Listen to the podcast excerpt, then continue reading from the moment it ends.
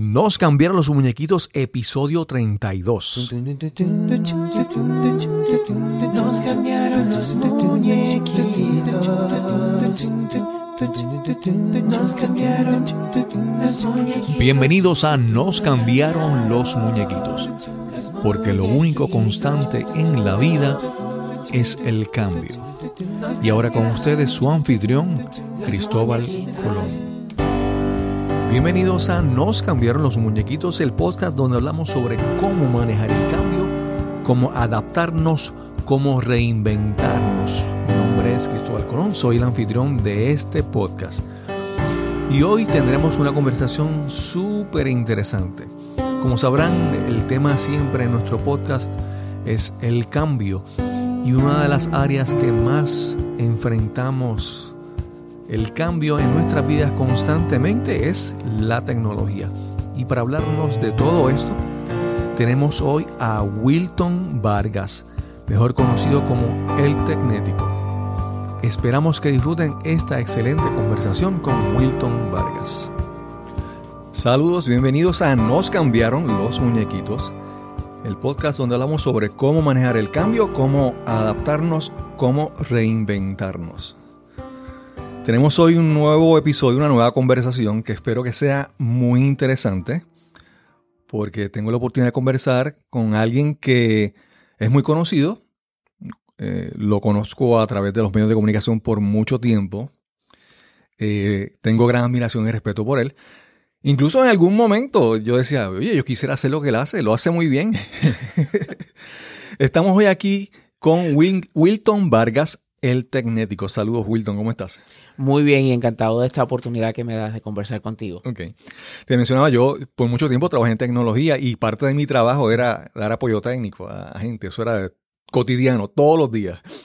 Y yo me quito el sombrero. y yo dije, si lo hago tan difícil aquí en, la, en, los medios de comunicación sería fácil. Obviamente después poco a poco uno va aclarando la mente lo que uno quiere hacer con su vida y entendí que realmente no.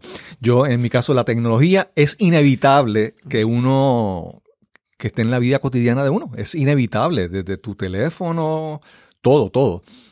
Y yo he decidido no trabajar de lleno con la tecnología, pero usar la tecnología como herramienta porque es inevitable. Wilton, háblanos un poco de cómo tú, cómo Wilton Vargas se convirtió en el tecnético.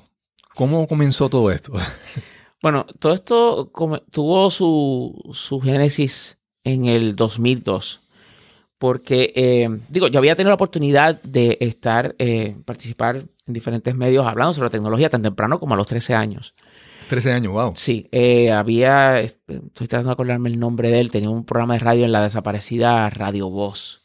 Y entonces, pues él tenía un programa ahí y ya desde esa temprana edad yo estaba en esto. y entonces, pues este, me pidió que, que, pues, que grabara algo para él ponerlo como parte del programa. Y yo recuerdo, lo grababa en cassette y se lo llevaba a su casa. En Miramar, yo vivía en Río Piedras para que entonces lo pusiera en el programa. Wow. Y entonces, pues, pero nada, la cuestión es que en el 2001, tengo la, el 2002, perdón, tengo la oportunidad de coincidir con una, uno de los eh, talentos de la Mega. La, mega estación de aquel entonces. Entonces, eh, son personas con las cuales yo había tenido la oportunidad de trabajar anteriormente en otra faceta. Y pues coincidimos. Me preguntaron qué yo estaba haciendo. En ese momento yo estaba eh, fungiendo como consultor de tecnología para diferentes compañías, de, tanto locales como, como, de fuera. Y entonces eh, me dice, tú deberías tener una sección en radio. Ok. Que hable sobre tecnología. Digo yo, bueno, eso para mí sería un sueño. Entonces, el hermano de él. Y no había nadie haciendo algo similar en ese entonces. En radio, no de forma marcada. Estaba en, televisión, sí, porque estaba Otto Oppenheimer. Sí, sí. Pero en radio como tal no había nadie definido. Sé que Otto entró después en Fidelity, etc. Pero la, la cosa es que surge esa oportunidad. El hermano de él era para aquel entonces el director de programación de varias de las emisoras eh, de, de, SBS, incluyendo la Mega.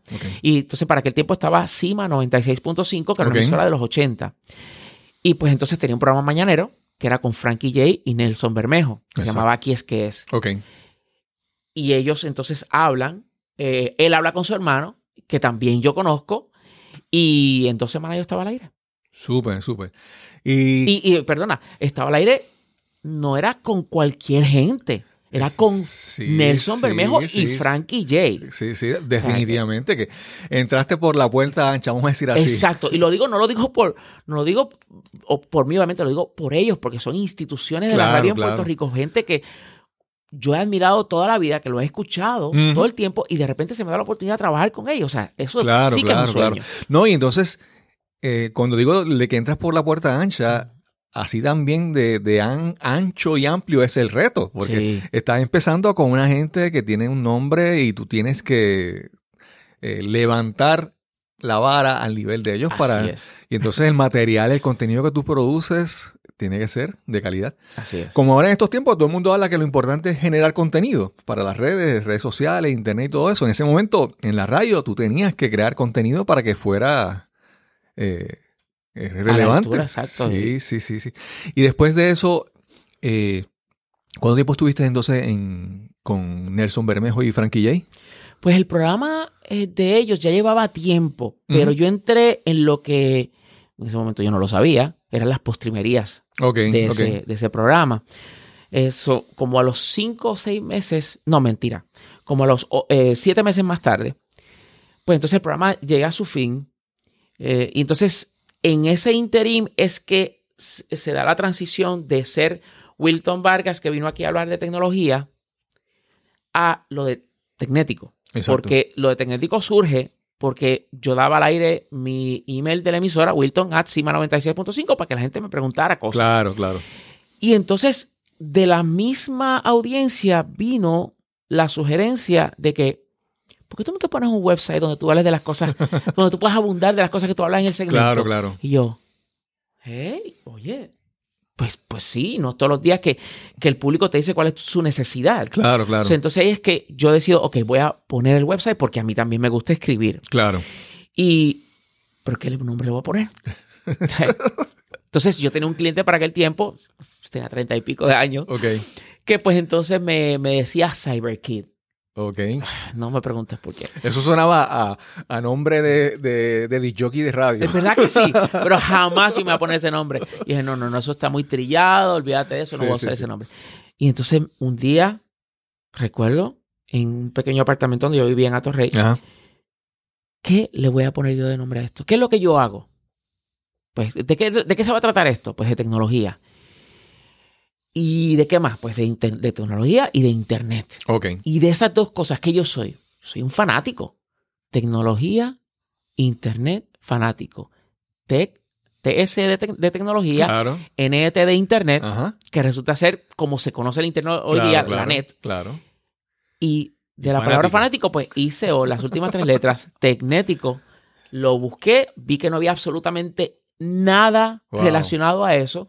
Era totalmente original, con la excepción de que en la tabla periódica de elementos existe un- uno, de esos elementos que se llama el tecnesio.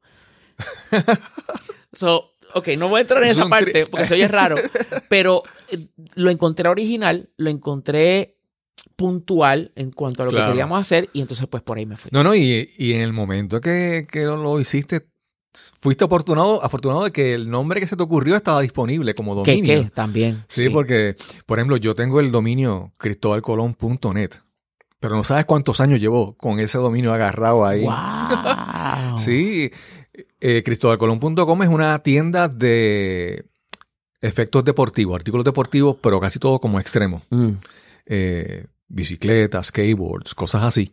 Snowboarding. Una tienda en Argentina, una cadena de tiendas de Argentina. cristobalcolón.com. Pero cristobalcolón.net, lo más, lo más cercano, ¿verdad? Lo más, más conocido. Y lo llevo usando hace muchos años. Me atrevo a apostar que el día que lo suelte, Pero no te han ofrecido comprártelo. eh, no, no, no me han ofrecido. No me han ofrecido. Ni de España tampoco. hombre. No, y yo, que- y yo creo que cada vez que pasan las noticias y cada vez que surgen los movimientos de que cada vez el, el Cristóbal Colón era un tirano, era un abusador, o un maltratante, o un asesino, pues cada vez como que la, la popularidad del nombre no, no es Disminuye. Sí, sí, sí. Pero, pero no, he, he- he tratado de hacer eso en varias ocasiones se me han ocurrido dominios y los compro por si acaso, porque uno nunca sabe. Seguro. Porque cuando uno realmente los va a buscar, es súper, súper difícil. Y entonces, mencionaste hace un momento a, a Otto Oppenheimer, que yo lo recuerdo porque yo, en mi tiempo de estudiante, creo que Otto Oppenheimer fue estudiante de ingeniería y en algún en el momento, colegio. sí, él creó un programa de televisión con, eh, creo que era imagen y sonido, Imagen y sonido de era- videos musicales. que eran videos musicales. Fuimos muchos los que lo vimos. Sí, pero él, lo- él lo empezó en la, en la área oeste. Sí. Y después del área oeste se mudó a la zona metropolitana. Por guapa. Sí, sí. Y entonces, Otto, lo- yo lo que he visto es que Otto habla mucho de tecnología nueva, pero lo que yo he visto en tu caso es que tú también, aparte de hablar de tecnología nueva y, y noticias y todo eso, pero tú atiendes eh, consultas, preguntas de personas, problemas técnicos que tienen y tú les, le- les- los resuelves, como yo recuerdo el, el programa de radio Resuélveme Tecnético, que esa es una diferencia y una necesidad que, que yo asumo que mucha gente tiene. Cada vez más con la tecnología que está en todo, en todo. Eh, y entonces ya tienes el nombre, tienes el dominio y ahí comenzaste. Sí, eso fue algo que ocurrió, para ser exacto, en junio de ese mismo año, el 2002. Y de ahí en adelante, pues empezaron a abrirse puertas en los mismos medios. Claro. Eh, después de eh, Cima, pues entonces fue en Estereotempo, después fue en La Mega, estuve simultáneamente en esas tres emisoras por mucho tiempo. Después de eso surgió la oportunidad de estar en otras emisoras, porque a medida que íbamos creciendo, pues eh, iba sumando eh, personas a la organización y, y pues, ok, mucha gente me conoce como el Tecnético o, o Wilton Vargas de tecnético.com, pero desde hace mucho tiempo yo he dejado de estar solo en esto y Claro, hay claro. gente que, que colabora conmigo y que son parte de todo esto que se llama Tecnético. Y entonces pues sigue eh, esta, eh, este crecimiento en el cual pues son más los visitantes a, a la página de internet, son más las oportunidades en los medios, hasta que llega el 2006 donde se me hace el acercamiento para participar en un programa que tenía el Canal 6 por las, por las mañanas eh, con Miraida Chávez y Linet Torres. Ok. Y ahí se da la oportunidad de yo hablar de tecnología. No pasó mucho tiempo después que ya en- a principios del 2007 yo estaba ya yo estaba en Estereotempo eh, participando eh, con un segmento con Raymond Arrieta en el programa de por las mañanas. Ok. El productor del recién empezado programa de televisión de Raymond en Telemundo, que se llama Día a Día, que. Continúa hoy con mucho éxito. Pues le dice a Raymond, Raymond, yo quiero hablar con él porque me gustaría que tuviese un segmento aquí. Ok. Entonces, ok, hay que ser realista. Una cosa es el Canal 6, ¿no? Y Claro, es una claro. excelente oportunidad y allí, fantástico. Pero entonces ya cuando se trata de un programa al mediodía en Telemundo, pues la dinámica es distinta Claro. las claro. oportunidades son aún mayores. Y entonces me invitan para ese primer segmento y sin yo saberlo, eh, Raymond entonces dice al aire, él va a estar con nosotros todos los miércoles. y el miércoles es el día que yo estaba en el otro lado. Y yo, "Diablo, ¿y ahora qué yo me voy a hacer? ¿Sabes? Ay, Porque ay. una cosa es que me lo digan fuera del aire y yo te digo, bueno, mira, lo que pasa es que, pero es al aire. Ok. Y yo dije, ajá, ahora fue. Entonces tuve que sentarme, evaluar la situación y tomar decisiones difíciles. Claro, claro. Entonces hablé con la gente del Canal 6 y le, dice, le dije, por favor, yo, no, yo de aquí no me voy hasta que tú no me votes, pero necesito que me cambies de día. Ok.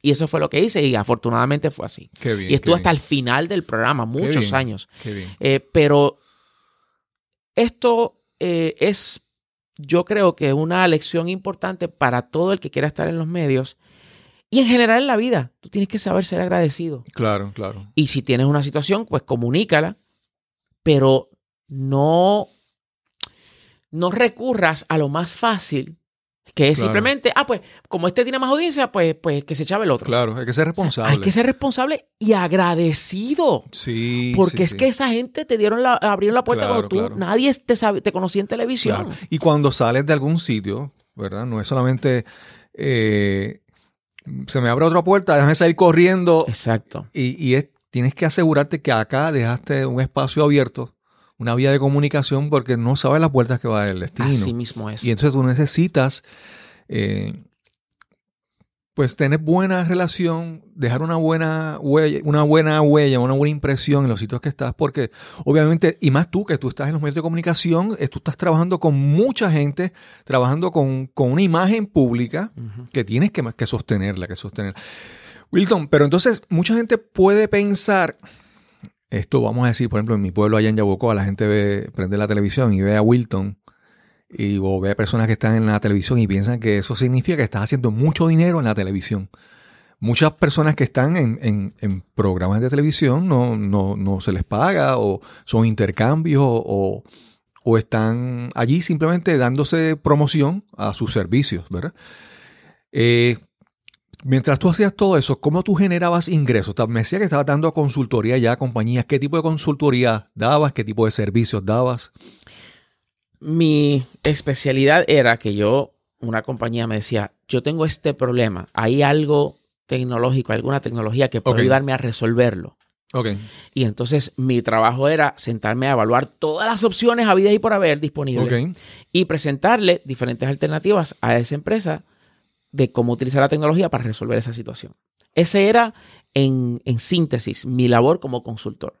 Oye, pero, perdona, la impresión que veo es que tú estabas básicamente aprendiendo y te estaban pagando por aprender. Porque cuando- sí, no, pues si se oye así, lo dije mal. No, no, no, No. no, no, no, lo que te quiero decir es que te- estás eh, investigando productos y en ese proceso estás aprendiendo, ¿verdad? Cada vez expandes más tu conocimiento, ¿verdad? Fíjate, es interesante que tú digas eso, pero resulta ser que la, la realidad fue toda la inversa.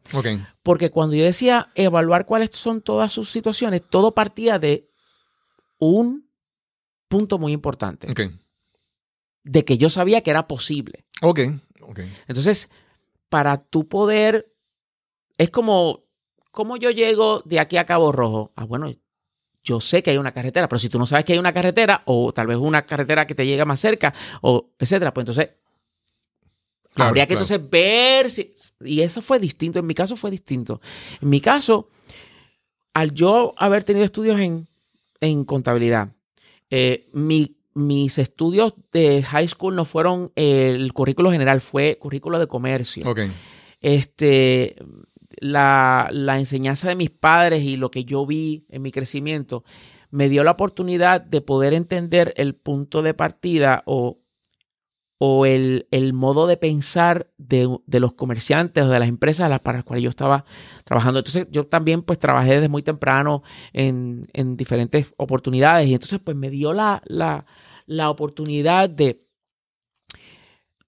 eh, eh, conocer más sobre ese mundo Claro. entonces, de igual forma, a medida que conocía de ese mundo, también mi pasión por la tecnología y que yo recuerdo todo lo, yo me suscribía a revistas, pero en algunos casos yo, yo pues quería co- como que este... Cuando, cuando, si uno quería aprender de algo, tenía que buscar una revista o un Correcto. catálogo o un libro. Correcto, yo me iba a Bell Book and Candle, que estaba en Santurce, sí, yo sí. me iba a B. Dalton Bookseller, que estaba en Plaza Carolina, este, las diferentes librerías que existieron aquí, y mm, yo salía cargado de revistas. Ok. Eh, entonces todo ese proceso, y estoy hablando cuando yo estaba de teenager todavía. Claro, So, claro. entonces cuando yo llego a los 90, a los, perdón, a la, a la primera década de los 2000 Ujú. y entro en esta dinámica de ser consultor, ya yo vengo de un bagaje de trabajo. Yo trabajé para compañías multinacionales, yo trabajé por cuatro años para Kenwood, eh, Wow. USA Corporation, yo trabajé por tres años para lo que hoy se conoce como Black Box, que es una de las empresas de, de- Sí, con- sí, de tú la conoces, más grande. So, todo eso pues viene como que eh, a apoyar lo que era el, el expertise que las compañías que me contrataban como consultor buscaban y que al yo conocer todas esas cosas pues me hacían más efectivo. Sí, es que tienes la ventaja porque también uno encuentra mucho en, en la industria, en la tecnología, personas que se especializan, vamos a decir. Sí, claro. Esta persona viene y, y por eso, y por eso todas estas compañías tienen lo que se llaman las certificaciones. Por ejemplo, Microsoft tiene Certified, eh, Specialist, Certified. Con TIA. Sí, este, todos se especializan. Y entonces hay personas que de repente, por ejemplo, se hacen especialistas en bases de datos de Oracle. Y eso es lo que saben. Entonces Mm. es eso nada más. Tú tenías la ventaja de que tú tenías eh, mayor amplitud ¿verdad? En las cosas que trabajas, que te digo, que te da esa oportunidad de tú seguir creciendo, Sí. creciendo, creciendo. Sí. Yo, yo conozco personas que trabajaron por muchos años en, en, en una empresa, en alguna industria, con mainframes, por ejemplo. Y saben de eso, pero no saben de nada más. Es De como que se, demás, sí. se, se encerraron en ese mundo eh, y, y después al, al momento de hacer algún cambio, cambió la tecnología y, y qué pasó después. Entonces, eh, estabas trabajando como consultor. Quería hacerte una pregunta. ¿Has trabajado en los medios de comunicación? En, en- me hablaste en periódicos, escribiendo columnas, en la radio, en la televisión.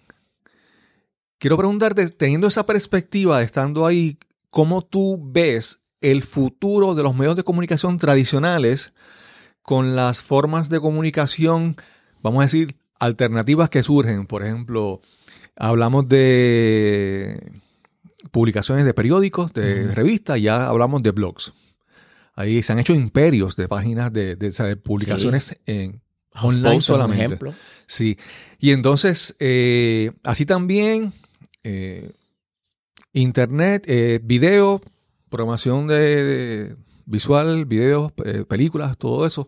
Tenemos YouTube, tenemos Netflix, tenemos todo. Y la radio tradicional están los podcasts y las la radio en internet. Sí. ¿Cómo tú ves el futuro de todos estos medios tradicionales y, el, y ¿verdad? Esa, ese, esa ola de, de- de tecnología que cada vez sigue creciendo? A nivel local lo veo mal. Lo veo triste, lo veo. eh, lo veo eh, con pocas probabilidades de sobrevivir. Y te voy a explicar por qué. Yo soy. Y eso pues, ya está establecido. Yo Soy pro tecnología. Claro. Pero la tecnología es una herramienta. Y como toda herramienta, hay que saber usarla. Claro. Mi temor o la razón por, por la cual tengo este temor del futuro de los medios de comunicación en Puerto Rico viene por tres razones. La primera es que la transmisión de medios de comunicación por aire, como la hemos conocido todo este tiempo, va a llegar a un punto que va a desaparecer. No va a haber una estación de radio para sintonizar en Sí, AM. sí. No va a haber un programa de música en una estación FM. No va a haber un canal de televisión que sea el del 2 o el Sí, 5 lo que se o el llama 7. Lo que, eso no, eso, eso va, es, exacto, sí. el, lo que es broadcast. Eso va a dejar de existir, la transmisión por aire, porque todo va a ser por internet. Ok. Va a ser lo que se conoce como IP Basado en el, pro- el protocolo de Internet. ¿Por qué es esto? Porque para, una, para que una estación de televisión llegue a tu casa por, los, por, por aire, Ajá. tiene que tener esta enorme antena, con esta enorme torre, con estas antenas, con este equipo, con este sistema de transmisión desde esa torre de Ajá. transmisión hasta sus estudios, que es un enlace. Entonces, todo eso es costosísimo. Exacto. Aparte que tú tienes que pagar unas licencias a la FCC para eso Exacto, todos los años. O sea, el operar una estación de radio, un canal de televisión, no es simplemente poner dos o tres micrófonos y ya está. O sea, hay una serie de consideraciones legales Sí, sí, sí. y gubernamentales que son parte de esto que la gente desconoce. Y es mucho más difícil y más costoso tener ese tipo de operación versus transmitir simplemente por internet. Claro. Entonces, eh, so, eso va a causar de que toda esa oferta tradicional pues deje de existir en ese canal, en, en es- de esa forma. Y eso pues pudiese cerrar puertas por esta segunda razón que voy a explicar ahora. Puerto Rico, antes de la era dorada de la televisión y de la radio, Puerto Rico era un centro de producción internacional. Aquí se Sí, hacían doblajes, sí. se hacían películas, se hacían un montón de cosas. Exacto. Todo eso, por falta de visión, Cayó. Eh, particularmente en los 90, cuando eh, Telemundo pues, eh, fue comprado por unos inversionistas en Estados Unidos y se crea la cadena Telemundo, Exacto. que pues entonces deja de ser de Puerto Rico y pasa a ser esta cadena hispana a lo que es hoy. Entonces Puerto Rico va cediendo, cediendo, cediendo, cediendo terreno al punto de que las producciones que hoy existen no se ha buscado la manera de que dejen de únicamente apelar a el 100 por 35 Sí, sí. y lleguen a otros sitios para que entonces estas puedan llamar la atención Claro, claro. de las nuevas avenidas de distribución que existen, entiéndase los Netflix de la vida, los Amazon Prime Video de la vida, los Crackle, los- o sea, toda esa gente. ¿Tú crees que yo puedo ir a Hulu y decirle el show X, el que sea, no voy a mencionar nombre porque, ¿verdad? Claro, claro. El show X, distribúyelo también en Hulu. No, no. ¿Tú crees que a una red social como, a Fe- como Facebook, como Twitter, le importe, escucha bien esto, le importe lo importante que para nosotros los puertorriqueños es Raymond Arrieta o Dagmar Sí, que o, ellos- o que- que ellos cualquiera de las figuras de nuestra cultura? Eh, cualquiera de la, de la familia Cepeda, este, Modesto Lacén, para nosotros esa gente son, Claro, están en pedestales, pero para esa gente que están en California claro. o están donde sea, no les importa. Ahora dile. Taylor Swift y ok. Y lo digo porque a medida que no haya una forma de nosotros asegurarnos que a través de todos estos medios Ajá. nacientes o ya establecidos, pero son distintos, podamos asegurarnos de que a nuestra cultura se le dé la misma importancia que la cultura de afuera, vamos a perderla. Porque va a crecer toda una nueva generación entendiendo que su única claro. fuente de cultura va a ser Netflix, Ajá. la serie de Netflix, lo que vea en YouTube, Ajá. los YouTubers, todo ese tipo de cosas. Y, nosotros, y, y- y lo que nos hizo a nosotros ser puertorriqueños, ¿qué? Y te lo advierto, Sí, si no sí, se hace algo de aquí a 20 años, Sí. mi hermano, la Va- cosa va a estar difícil. Va a haber gente que sabe más de la historia de, de- de España porque vieron el Ministerio del Tiempo Exacto, que, la- exacto. que no ven la de Puerto Rico. Mira, te digo una cosa y perdona que te Ah, interrumpa. Pero, pero, pero quisiera ab- abundar un poquito más sobre este punto. Hay una serie en España que la produce Televisión Española que se llama Cuéntame cómo pasó. Ok. Y ha ido contando lo que es la historia del español promedio desde los 60, va por los 80 ahora. Ok. O sea, eso tiene sobre 300 y pico capítulos, Ujú. 18 temporadas. Wow. Y ha sido una serie que promedia casi 4 millones de espectadores todos los jueves. Porque ha sabido decir, ¿sabes qué, España? Mira, este, es- eh, eh, te estoy poniendo un espejo. Esto fue, este es el espejo de cómo tú fuiste durante esta época. Claro. Y así puedes entender dónde estamos porque puedes ver y conocer de dónde venimos. Claro, claro. En Puerto Rico, muy a mi pesar y con dolor en el alma, te puedo decir que se, ha se está perdiendo todo lo que es nuestra cultura, más allá de lo que ya se eh, imprimió en libros, eh, de, de lo que es pues el, el- el- el principio del, del- del Puerto Rico moderno. Pero todo lo que pasó durante eh, los 70, eh, de- durante los 80 y los 90 se ha perdido. Y te voy a decir más. Algunos canales en Puerto Rico, durante la primera década de los 2000, decidieron votar todos sus videotapes Wow. Todo a la basura. Se pudo rescatar algo, lo pudo rescatar la, la Universidad del Sagrado Corazón, pero no todo. Wow. Entonces, toda nuestra historia cultural por medio de, de- de, eh, medios electrónicos, valga la redundancia, en el zafacón, wow. sin forma de nosotros tenerlo. Entonces, no hay ninguna estrategia de ver cómo nosotros podemos asegurarnos que en todos estos medios nuevos, gracias a la tecnología del Internet, pues nuestra cultura no deje de estar. Y tercero, el hecho de que en, en Puerto Rico no se está desarrollando eh, estrategia, me refiero a los productores Claro, claro. de, eh, de- de- de tanto de radio como televisión. No hay estrategias de cómo esto que ya existe, que ya estamos haciendo en televisión, en radio, podemos llevarlo a este otro medio y que se complementen y así tener una estrategia unificada para poder llegar la mayor cantidad de gente, no importa por dónde nos vean. Ahora es que yo tengo un programa de televisión, yo lo pongo en Facebook Live y a Dios que reparta suerte. La gente que están ahí ¿Qué importa? Claro, claro, Y así no es como se hace Sí, en estos sí, nuevos sí, medios. Los nuevos medios son interactivos. Tú tienes que tener comunicación y darle participación a la gente activamente. Si no, pues otro televisor más. Sí, en la- y en la radio, con esto vemos programas de, de radio que se transforman en podcast porque simplemente lo que hacen es que graban, por ejemplo, para dar un ejemplo, Rubén Sánchez o Jay Fonseca graban su programa y lo colocan como podcast, pero no están generando contenido Eso es un DVR. específicamente. Eh, Exacto. eso es un DVR. Exacto, exacto. O sea, eso es un DVR. Entonces, el- las oportunidades que pro- pro- eh, provee un medio como el podcast, como tú y yo que estamos aquí, Cristóbal, que de verdad nuevamente te agradezco mucho la, a la oportunidad, de estas dinámicas que para radio no se puede por diferentes razones, para televisión tampoco. Entonces es simplemente pues poner lo que hicimos allí, pues ponerlo acá. ¿Sabes? El hábito no hace el monje. Sí, sí. Estás escuchando Nos cambiaron los muñequitos. Ese es el episodio número 32 y hoy conversamos con Wilton Vargas.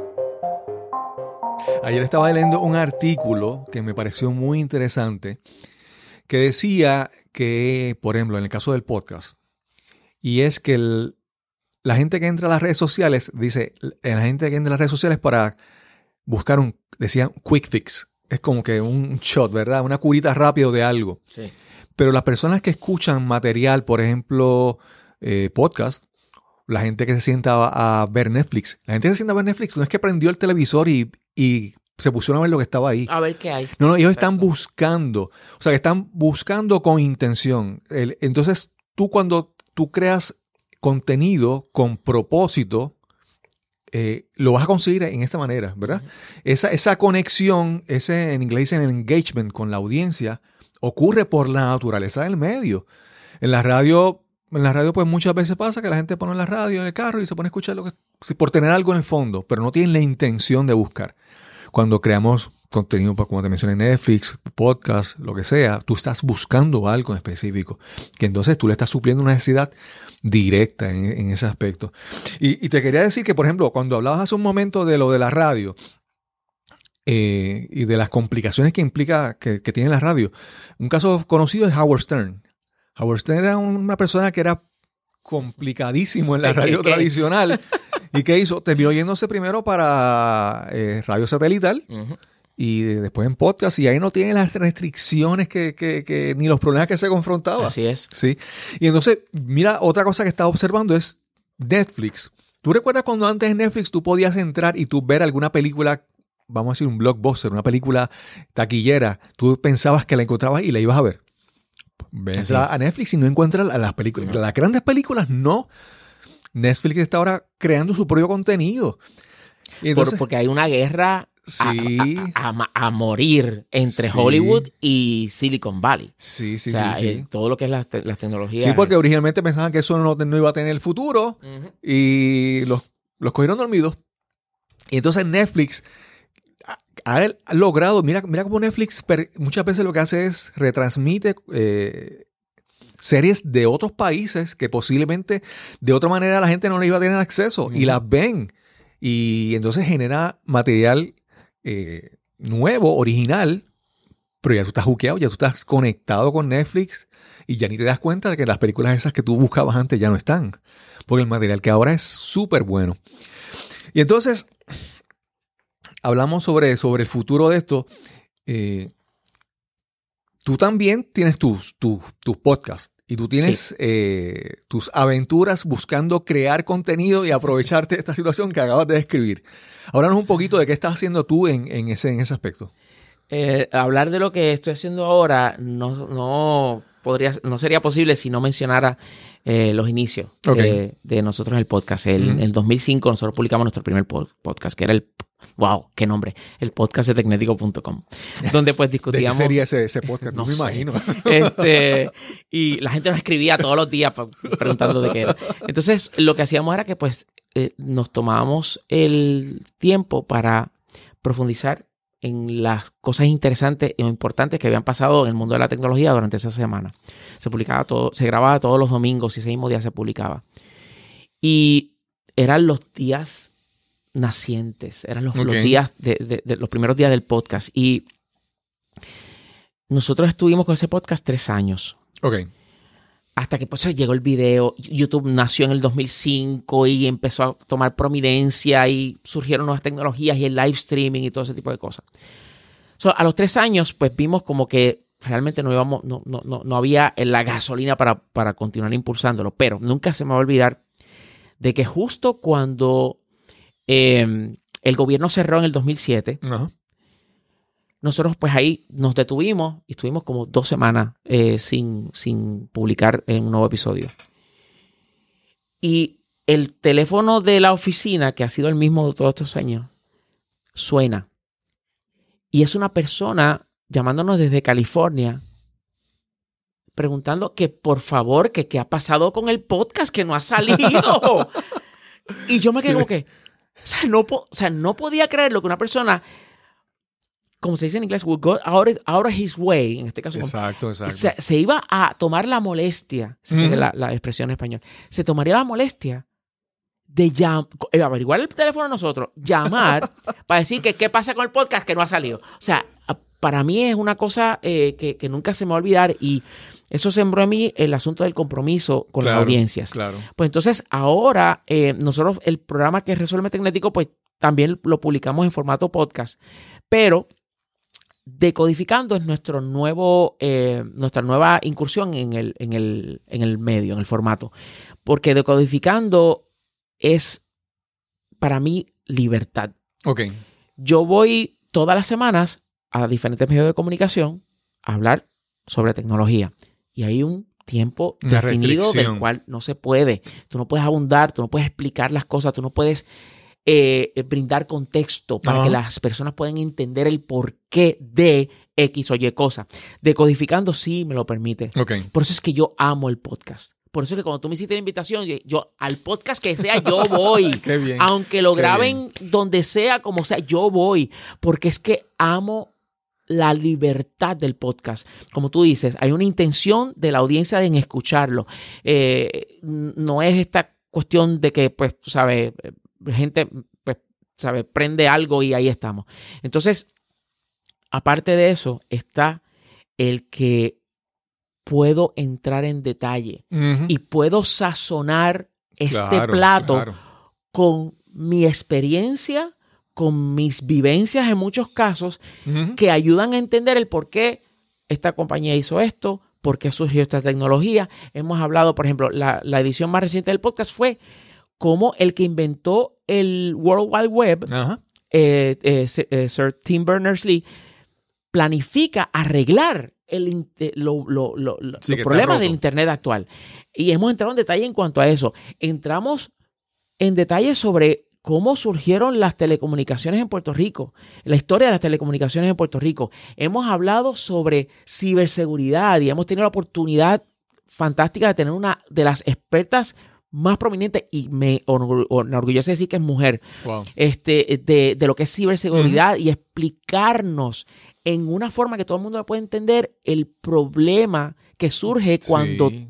tu data se liquea, cuando no, se pierde el control de esta. So, el, el podcast para mí no solamente es eh, eh, un formato que amo, sino que lo considero el sucesor, el heredero del trono de la radio en el cual vamos a llegar a este mundo donde la radio va a ser en vivo, a través de internet o en podcast. Claro, claro. That's it. Quiero, quiero eh, tocar algo que mencionaste y es que mucha, yo, si uno está, yo por ejemplo en el mundo del podcast, que, eh, no tengo tanta experiencia como tú, pero trato de aprender constantemente y algo de lo que hago es buscar, escuchar a otros podcasts. Y veo tanta gente que crea, que quiere crear podcast porque dicen, no, porque es que yo soy tan cool y tengo esta personalidad tan espectacular y yo voy a hacerme una celebridad o un influencer, ¿verdad? Hablando.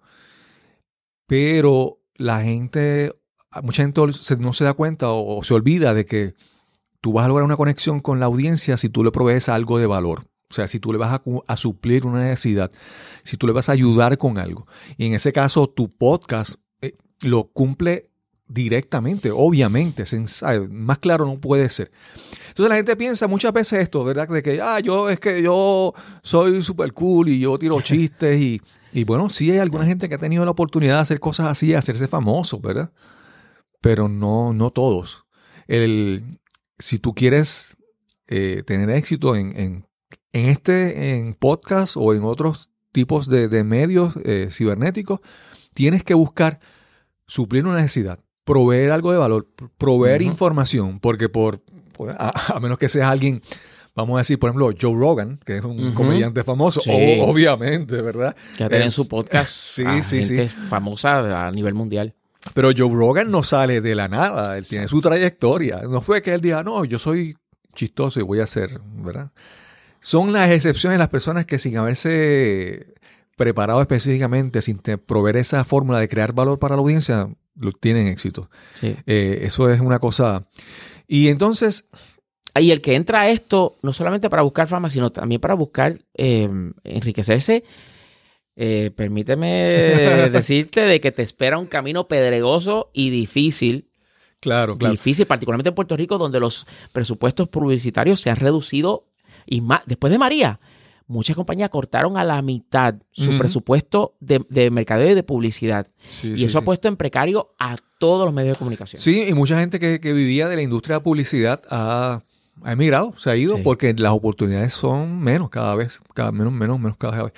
Pero entonces lo que te iba a decir es que cuando dices enriquecer, las personas que buscan el podcast para enriquecerse, y es que yo pienso que ese enriquecimiento se da a otros niveles, no, no tan solo monetario, Mm. ¿sabes? La- Tú primero, eh, obviamente ya tú Gracias tienes por una- la aclaración, porque Sí. definitivamente. Sí, sí, porque hay una oportunidad de tú compartir, de crecer, de aprender, de crear influencia en la gente, de crear eh, reputación. Ahora que estamos hablando de este tema que todo el mundo habla, es el, el personal brand, la marca personal.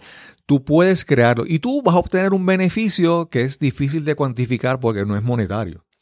Pero sí, e incluso sí, eh, también se, se puede obtener un beneficio económico, pero es a- algo que no va a ser instantáneo. O sea, no es que tú Sí, montaste el podcast y mañana vienen, empiezan a, a- a- como dirían los, los reggaetoneros, a caer la torta, los, los chavos, sabes, no, 100 mil pesos obligados, no, no, eso no va, eso no, va a ocurrir. Eso no, eso no va a ocurrir. Pero es, es, es, como te dije, muy enriquecedor a otros niveles, Así gratificante. Yo, por ejemplo, tener la oportunidad de estar aquí hablando con, con Wilton Acevedo.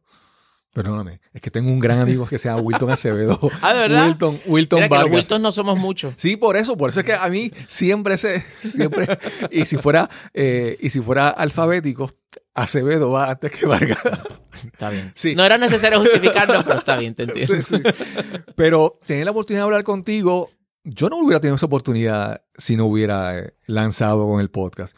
Eh, realmente, y, y, la, y la otra cosa que te iba a decir es que algunos profesionales o algunas compañías, no es que si lo van a hacer porque le dejan dinero, no, no, no, es que tienes que hacerlo. Vas a tener que hacerlo para mantenerte relevante, para mantenerte, eh, pues sí, relevante en tu campo. Si tú quieres ser conocido y quieres ser, quieres importar, vas a tener que buscar cómo estar en, la, en, las, en las redes, en, todo este tipo de material, eh, contenido alternativo, vamos a decirlo de esa manera.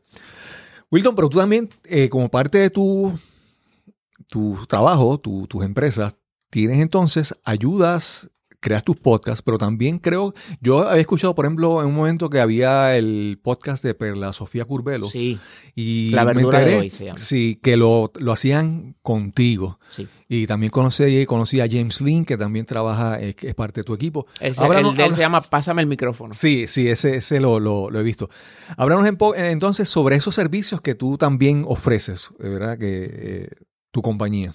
Mira, eh, esta parte yo creo que se acomoda muy bien a lo que es tu misión, parte de tu misión eh, con este podcast, es la reinvención, el cómo Claro. uno le busca la vuelta eh, a los muñequitos cuando se los cambian. Eh, y mira, yo desde ya hace un tiempo, pues he sabido lo difícil que es, particularmente en Puerto Rico, que todavía a estas alturas, Cristóbal, las, eh, la, la- la industria en general no entiende el verdadero poder de lo que son los medios no alternativos, porque ya no lo son, Sí, sí. los nuevos medios. Y ya no es tan nuevo, porque Google Sí, tiene, acaba de cumplir 20 años, o hello. Sí, así mismo. Este, pues, eh, no lo entienden todavía a estas alturas. Y pues eh, su, su apuesta sigue siendo mayoritariamente los medios tradicionales. Entonces, ya yo estaba viendo el- el- el- lo difícil que era sostener este tipo de cosas y he visto como compañeros, colegas han tenido que descontinuar su esfuerzo de tener su página de internet sobre tecnología, su blog o lo que sea. Y entonces yo dije, es totalmente incongruente el que puertorriqueños que, que- que quieran crear de esta forma tengan que dejar de hacerlo porque no logran eh, eh, eh, pues, este, sostenerlo económicamente en un mundo donde el crecimiento en la creación de contenido es imparable. Claro. O sea, una cosa claro. no, no- como que no, no cuadra. Y, y, pues hay que entender cómo es que funciona la- la- la- las cosas aquí en Puerto Rico en ese Claro, aspecto. claro. Pero yo estaba cla- esta- estuve claro en ese momento, te estoy hablando de a principios del 2017, Ujú. que no- yo, mi empresa, nosotros teníamos que buscar la manera de diversificar eh, nuestra base de ingresos. Sí continuar lo que es tecnético y las cosas que hace, pero ¿cómo nosotros podemos ser partícipes de una meta o de un objetivo muy importante? Que el contenido para Internet en Puerto Rico sea de calibre mundial Ujú. que el contenido para Internet en Puerto Rico no se consuma solamente en Puerto Rico porque es tan y tan bueno que le interesa a todo Sudamérica, al, mercado hispano de los Estados Unidos y sistemática e históricamente Puerto Rico ha demostrado producir contenido de calidad mu- mundial. O es que no tenemos a alguien que se llama Mark Anthony, o es que no tenemos a nadie que se llama Ricky Martin, o es que te- no tenemos actores del calibre de Raúl Juliá, o es que no tenemos el calibre de productores como Tony Mojena, que produce los, el- los premios Billboard todos los años. Los premios Billboard, el Festival Presidente en República Dominicana y otros festivales alrededor del mundo que no sabemos. Aparte de, pues tú sabes lo que el, éxi- el éxito que ha tenido manejando a Luis Fonsi. So, Puerto Rico siempre ha sido cantera de talento para la creación de contenido espectacular. Ah, Y hablando ya un poquito más atrás, Sunshine Logroño y toda la gente que trabajó con él en el doblaje en Puerto Rico. O sea, Puerto Rico tiene esta, eh, eh, eh, este manantial que brota de, de- de- de tierra adentro y que produce tanto talento en Claro, tantas claro. áreas que de verdad que a nosotros nosotros mismos deberíamos hartarnos a galletas, porque es que Cristóbal, o sea, no puede ser. So, entonces, yo dije, esto de la creación de contenido en Puerto Rico, sé que hay gente, como la misma Perla Sofía, Ajá. que lo que necesitan es quitarse de la mente la complicación Exacto, tecnológica sí. o técnica. Y ahí es donde yo digo, bueno, pero es que nosotros tenemos más de 15 años Claro. conociendo bien de cerca toda esta cuestión técnica para producir contenido para Internet, pues vamos a hacer lo siguiente. Vamos a crear un lugar donde no solamente sirva para nosotros en Tecnético crear nuestro propio contenido, sino ofrecerlo para que creadores independientes de contenido para Internet puedan ir allí y crear sus contenidos Claro, claro. sin preocuparse de la parte técnica, porque ya nosotros pasamos ese, Claro, ese río. Ya nosotros, ¿sabes? Nadamos en Y, esa... y el asunto es que crear eh, contenido de calidad cada vez es más fácil. Antes tú requerías unos estudios de televisión y una, una iluminación, una, ahora con menos recursos, pero obviamente bien escogidos, bien planificados, Sí. eh, con, con el enfoque profesional, puedes generar contenido de calidad, incluso en sitios que tú no, no pensarías. Que entonces es como, pero aún así tú necesitas ayudar a las personas porque no, no tienen el tiempo ni, ni el interés de profundizar en lo tecnológico, que, que cada vez es más sencillo, pero Y que puede ser hasta una, una barrera para que lo hagan. Claro, claro, claro, claro. Y, y- y el- yo creo que el mercado está, está ahí. Y yo, y otra cosa que yo veo, perdóname, y es que yo veo tanta gente, la gente a veces piensa, "Ah, hasta Facebook Live, el hecho de que está tan accesible y que es fácil, yo pongo el teléfono aquí y voy a hacer esto. Mira, yo, yo, mi lema es tratar de hacer lo mejor posible con lo que tengo. Y en este caso, nuestro estudio aquí es algo sencillo, pero yo puedo manejarlo para que suene lo mejor, lo más profesional posible. Y te digo una cosa, y perdón que te interrumpa, el podcast es particularmente importante hacerlo bien, porque tu único recurso es el audio. Sí. Y la gran mayoría de las personas te escuchan en espacios reducidos, entiéndase, a través de audífonos, que estás metido en los- las orejas de la gente Ajá. o en su carro. Exacto. Entonces, tiene que sonar bien. Porque es que yo no voy a estar con un sonsonete eh, ruidoso y difícil de entender por, por la duración que sea de un podcast si no se oye bien. Sí, sí, sí, sí, sí. Y tú tienes, y entonces tienes el tiempo limitado, como ahora es un- eh, una audiencia con intención, si no los capturas inmediatamente, se van, se van. Yo, por ejemplo, mira, hay gente que son famosísimas en esto de podcast. Por ejemplo, Tim Ferriss.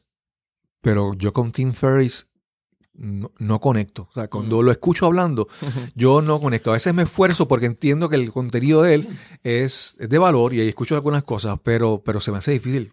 O sea, no estoy suscrito a su podcast porque se me hace difícil. Y entonces, como decía, ahí veo gente que, que eh, tienen un, ponen su teléfono y hacen una de, de barbaridades. Y Y- no solamente gente, tú, tú te sorprenderías de empresas Sí, empresas. que tratan de comunicar algo y es amateur 101, es una cosa horrible. Precisamente esta misma semana, eh, no no quiero meterte en lío, solo voy a mencionar nombres porque Cristóbal es inocente y quiero que se mantenga así. Pero esta eh, empresa que es eh, dedicada pues, a impulsar iniciativas comunitarias importantes dentro del sector comercial de Puerto Rico y, y- y tecnológico también, lleva días diciendo que va a ser un gran anuncio el 10 de octubre. Y bueno, y si tú eres empresario y si estás empezando, eh, que vas a empezar tu empresa o ya llevas tiempo y necesitas ese impulso que te va a ayudar a llevar, a, a llegar a, a tus metas y a crecer y todo eso, no te puedes perder nuestro anuncio el 10 de octubre a las 10 de la mañana. Y yo, Ajá. ¿sabes? Yo quiero ver, porque soy empresario, yo quiero saber qué es lo que claro, hay. claro. So, a las 10 de la mañana, a las 9.55 ya yo estaba conectado a la página. Y eh, esperando a que empiece el live, comience el live. Cristóbal. Como- mira, brother. O sea, yo, la frustración, no solamente porque no se, no se oía, apenas se oía lo que estaban diciendo, que entonces es doble sufrimiento para mí porque mi negocio precisamente es cómo hacer esas cosas bien. Exacto. Y yo estoy jalándome los pelos de que este live, Facebook Live, no se escucha porque la gente que está hablando está como a 10 pies de distancia del celular. Sí, sí. Entonces, eh, eh, no estaba encuadrado bien. Tú no podías distinguir en la pantalla pequeña de un celular. Tú lo que ves son cositas Sí, moviéndose, pero sí. tú no sabes quién es que está hablando, Sí. porque la cámara está lejísimo. Entonces, ni tienes bien, bien buenos visuales, ni tienes buen audio. Pues todo ese esfuerzo sí. se tiró a la basura. Entonces ya tú piensas que esa compañía son un- unos aficionados. En, en esa, esa poca calidad, tú la puedes entonces eh, transmitir o, o transferir a otras áreas de esa gente. Puede ser que ellos sean de unos buenos servicios en otras áreas. Pero si esa fue su tu impresión, pues mira, no, no, no va a ser, no va a ser, no va a ser así. Y otra cosa que te quería decir, que obviamente conocí contigo hoy parte de tu historia, de tu trasfondo en los medios de comunicación, de tu preparación. Y es la otra cosa, es reconocer que enviar un mensaje, hay muchas cosas. Es el contenido, es la parte tecnológica, pero es también tú prepararte y practicar para hacerlo Así cada es. vez mejor, hablar claro, hablar eh, de manera efectiva, trabajar con tus destrezas de comunicación, tu apariencia, hay muchas cosas, ¿verdad? Y es que obviamente sí el mensaje es importante, pero todas estas cosas complementan, estas cosas enganchan. Y esa, yo, yo entiendo que, que ese ha sido, perdón, desde mi punto de vista, la, la, lo que le ha dado la, la ventaja a Wilton, y es que tú tienes un buen contenido, pero tienes una, lo proyectas muy bien, de manera clara, Gracias. hablas, hablas de manera, tu voz es agradable, tu presencia es agradable. O sea que hay lo que dices y cómo lo dices. Y entonces la persona conecta y dice, no, él, él sabe, él sabe su, su material, sabe, eh, hizo su, su tarea, su asignación, pero también sabe pr- presentarlo. Y uno quiere eso, ¿verdad? Eh, Mm. Todo el mundo tiene historias de la universidad que uno encontraba un buen profesor, pero que no sabía enseñar. Exacto. Y esa es la diferencia. Y entonces tú tienes que trabajar con todas esas destrezas. No puedes pensar que simplemente porque yo, ¿verdad? Yo pone yo eh, soy vendedor de carro y yo tengo mi dealer y yo quiero, y entonces pone un Facebook Live y, y hay cosas sencillas que tú puedes hacer para que pases a otro nivel, te das más profesional y eso Así va a ser, pero, pero pues eso. Entonces, el, el- el asunto, eh, el gran debate que ha existido, Cristóbal, es eh, de precisamente esta cuestión de que, ok, hasta con un celular yo puedo, sabes, llegar a un montón de gente y convertirme en, ¿sabes?, alguien reconocido. Pero si tú analizas la historia de todas las personas que a través de la internet, ya sea a través de vídeos en YouTube como YouTuber o Facebook Lives o, o haciendo videos o lo que sea de los medios nuevos, Ajá. comienzan de una forma, pero se dan cuenta rápidamente que para poder sostener el mensaje, para poder lograr que el mensaje llegue, tienen que mejorar sus valores de producción, tienen Exacto. que mejorar cómo graban, cómo se escucha lo que grabaron, cómo lo editaron, eh, eh, trabajar en el asunto del contenido. Y es por eso que cuando alguien viene y me dice, no, si con un celular yo resuelvo. Hay, mi- ¿sabe? Cantidad enorme de ejemplos que matan ese tipo de pensar. Claro, claro. porque es que el, a medida que tú vas creciendo en este asunto de comunicar por, por estos nuevos medios, tú te das cuenta, por ejemplo, vamos a suponer que tú eres una diseñadora de modas y tú Ujú. estás, hiciste un, primero te- pusiste fotos en tu página de Facebook mostrando tus diferentes creaciones. Después tú dijiste, contra, me gustaría como que yo tener mi propio fashion, fashion show. Ajá. Cool. Y yo invito a mis amigas que lo modelen y que fantástico. Pues montas el fashion show en tu casa, en tu sala. Cool, fantástico. Pero entonces tienes el celular acá y hiciste el fashion show, pero todo era desde el mismo punto de vista. No podías hacer acercamientos, no podías explicar bien, la gente no podía claro. apreciar los patrones o el diseño o el corte o lo que sea. Y ahí es que tú dices, el próximo, yo quiero que esas cosas se vean. Entonces, Claro. la, la misma necesidad de comunicar te va llevando a qué herramientas necesito para poder lograr esto. Y ahí donde existen sitios como, como el que nosotros creamos, que se llama Webneticos Internet Studios, Sí, sí. que es donde la persona llega allí, si yo quiero crear un podcast o yo quiero hacer un Facebook Live con estos nuevos productos que quiero hacer y quiero que se vean bien.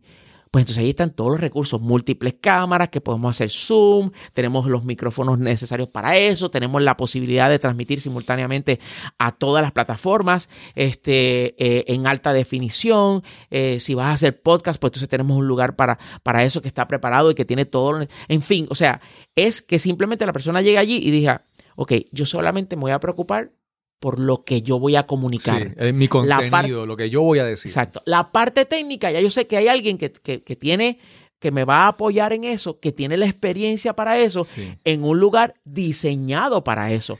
Y todo y que eso ese tiene- personal con experiencia lo que va a hacer es va a ayudar a resaltar tu mensaje. Exacto, porque si nosotros no lo hacemos bien, Sí, pues sí, entonces, sí. ¿qué tú- ¿cuál es el futuro de nosotros como negocio? Claro, Ninguno. claro. So, si tú sales bien, nosotros salimos bien. Claro, claro. O sea, que tú vas allí y, ellos te van- y tú te le vas a decir, mira, tú necesitas párate en esta postura, dilo de esta manera, la iluminación de esta manera. Es, es- si la- el, para que el, el que conoce sabe cómo hacerlo, el que no sabe, no sabe. Exacto. Y Pero te voy a dar, un, un- y perdona que te interrumpa, te voy a dar una historia de éxito, un, lo que se llama un case study. Ajá. ¿verdad?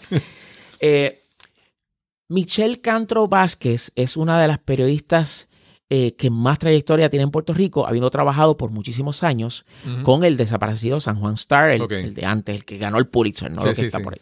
Entonces, cuando cierra el San Juan Star de aquel entonces, ella decide reinventarse y publica su propio medio que se llama News is My Business porque ella siempre fue reportera de negocios para San Juan Star en inglés.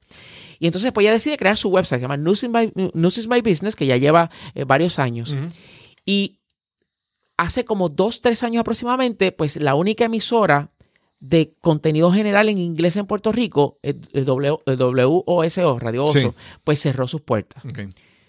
Entonces deja todo un campo vacío de contenido en inglés de, eh, de, de- de- de, pues, información de Puerto Rico. Claro. Y yo conozco a Michelle desde hace muchos años y le digo, Michelle, tú tienes la voz, tienes el contenido, haz un podcast Sí. de, de lo que es la comunidad de negocio de Puerto Rico. Vas a tener la audiencia, vas a tener éxito. Por favor, por favor, hazlo, hazlo, hazlo, hazlo, por favor, por favor. Y más que el tipo de audiencia que lleva a tener, está, es mucho más probable que escuchara podcast, ya de por Correcto, sí. Correcto. Sí. Eh, eh, entonces son decision makers, son gente importante, eh, este, dueños de negocios, ejecutivos, etcétera. Y por fin la convencí, pues ya teníamos nosotros el estudio para hacerlo. Mira, te sientas aquí, yo te guío y yo te grabo y la cuestión, y tú no te preocupes por lo técnico que... Ese podcast no solamente ha aumentado en frecuencia de publicación, Ajá. sino que ya tiene cuatro auspiciadores. Wow. Cuatro auspiciadores, porque tiene el contenido, porque está bien producido, porque tiene la frecuencia y la duración correcta y porque hacía falta. Claro, claro. La- todos los elementos necesarios para, para el éxito.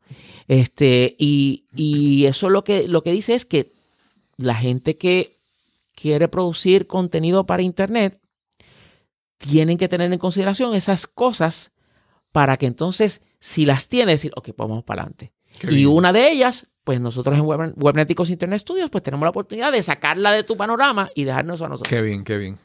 Eh, Wilton, eh, nosotros solamente tenemos una pregunta que es como, como gimmick, ¿verdad? Que todo- todos los, muchos podcasts tienen como una serie de preguntas. Yo no estándar. fui. Yo no fui, por si acaso. No, no, mi, mi única pregunta así de estándar es si pudiéramos hablar de algún libro, algún mentor, algún adiestramiento, alguien que en algún momento tú dices que ah, cambió tu vida, ¿a quién, a qué pudiéramos mencionar? Ya sea libro, un objeto o una persona que un mentor que tú dices, no, no, esta persona me abrió las puertas, me ayudó realmente.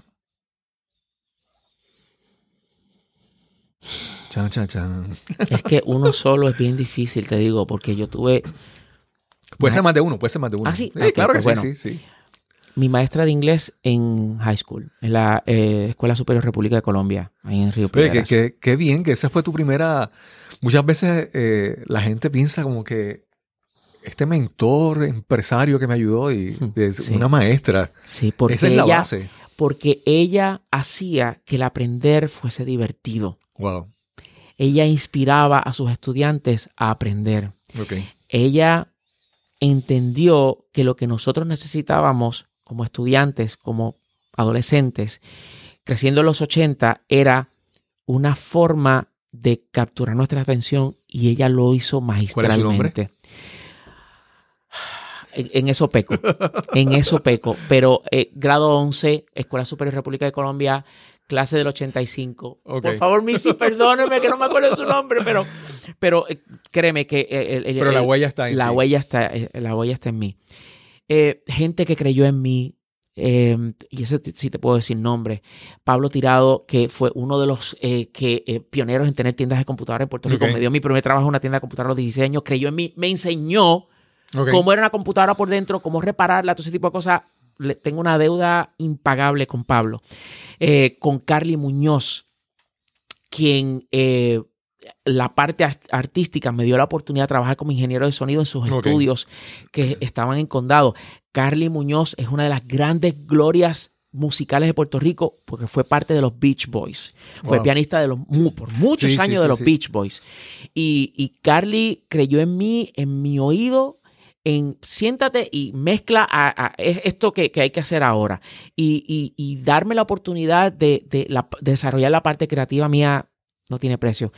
Eh, gente como Steve Jobs, porque es que no se puede dejar fuera una persona como él, lo que, lo que hizo, tal vez no como lo hizo, Claro, claro. porque las historias eh, ya se saben, pero yo quiero pensar de que yo puedo alcanzar ese mismo tipo de resultados mediante métodos distintos Claro, y más, y más eh, compatibles con el prójimo, Sí, sí, sí, por no decir otra cosa. Sí, la estrategia, una, una similar estrategia, la- las tácticas serían diferentes, pero la estrategia sería... Sí. Y todo el que ha sido pionero en algo, todo, toda aquella persona, ya sea súper conocida o no tan conocida, pero que hizo algo por primera vez. Qué bien. Porque gracias a lo que ellos, a su valentía de atreverse, es que yo he tenido la valentía de atreverme y hacer las cosas que por primera vez yo he hecho en mi vida Claro. aquí. Y la deuda es impagable, la, el agradecimiento es eh, infinito. Y, ¿por qué no? También hay eh, muchas personas que son parte de, de, de, de, tu ser. Y en este caso me refiero a mis padres, ambos, ejemplos de trabajo, lucha, sacrificio, eh, inmigrantes porque vinieron de República Dominicana. Y dijeron, vamos a echar para adelante, vamos a, sal- a sacar adelante a la familia y lo hicieron y nos incul- inculcaron valores a mí y a mis hermanos Wow. que simplemente lo único que yo quiero eh, como una de, de- de- de las metas de mi vida es poder transmitir hacia, hacia el frente esos mismos valores porque a mí me han servido bien. Wow, wow. Wilton, primero, ha sido una, una gran oportunidad porque muchas veces vemos a las personas, ¿verdad? Y entonces muchas veces no tenemos toda la información y la mente empieza a crear los espacios vacíos. Pero cuando tenemos la oportunidad de hablar con alguien y ver su historia, entonces realmente comenzamos a llenar esas piezas que estaban y entonces tú tienes una idea más clara de quién es esta persona. Obviamente ahora te veo con mucho más admiración, ahora veo que Gracias. no es que es esta persona que, que- que sabía de tecnología y pensó que podía hablar bien y se esforzó, no, son muchas más cosas. Para llegar a donde tú estás, eh, desde, como tú mencionaste, trabajar en una tienda de computadora, desde trabajar en, en, en so- en producción de sonido, en todas esas cosas, todas esas cosas aportan a lo que eres, a lo que eres hoy. Y agradezco mucho tu, tu trabajo de dar eh, consejería, luz, guía a la gente con la tecnología, porque la tecnología no se va. Tú tienes que de alguna manera reconciliarte con ella y pues vamos a ser amigos hasta donde podamos. Porque entonces es inevitable, es inevitable y es útil, y es útil. Eh, si se hace con intención, con conciencia, la, la- la tecnología es para, para bien. Cuando pienso en, eh, usar la, tecno- la tecnología con intención y conciencia, pienso en algún líder de alguna gran nación en el mundo Bueno, que su, Oh, oh. Que, que su, que su relación con la, la tecnología más rayo parte. le causa el estrés a mucha gente. Así es. Wilton, muchas gracias por esta, por esta oportunidad. Gracias a Estoy ti, Cristóbal. eternamente agradecido y esperando que se me pegue algo bueno de ti. y viceversa. Sí, ¿y dónde te pueden conseguir? ¿En tu página, tu página del estudio? Sí, eh, eh, las redes sociales pues me consigue como Wilton V, la V de Vargas. Es esto en Instagram que llegué tarde al party, entonces tiene que ser comenzando con un cero, cero Wilton V. Ok, ok. Este, eso fue como que me colé eh, Sí, pues, sí, utilizando el cero. Eh, un consejito. Este, eh, pero también en, en nuestros estudios, eh, Webnéticos Internet Studios, que nosotros pues tenemos una página para ello, estudios.webnéticos.com. Ok, Y ahí pues se puede ver todo lo que estamos haciendo. súper, súper, súper. Wilton, muchas gracias y eh, espero que todos ustedes hayan disfrutado y aprendido de esta excelente conversación y nos encontraremos en el próximo episodio de Nos cambiaron los muñequitos. Hasta la próxima. Gracias a Wilton Vargas por esta excelente e interesante conversación. Además de tener el conocimiento y estar bien informado, Wilton tiene la capacidad de comunicar de manera clara, específica, efectiva y ayuda a muchas personas a entender mejor, a resolver sus problemas con tecnología.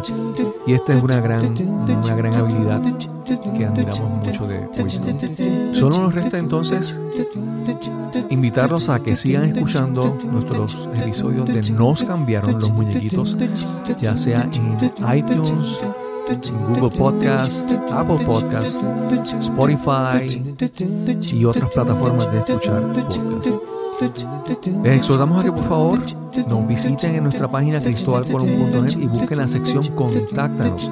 Puedes dejarnos un mensaje con tus comentarios, con tus sugerencias. Si deseas escuchar algún tema o algún invitado, por favor escríbenos y haznos llegar tus sugerencias. Y sin más que añadir, nos encontraremos en el próximo episodio de Nos cambiaron los muñequitos. Hasta la próxima.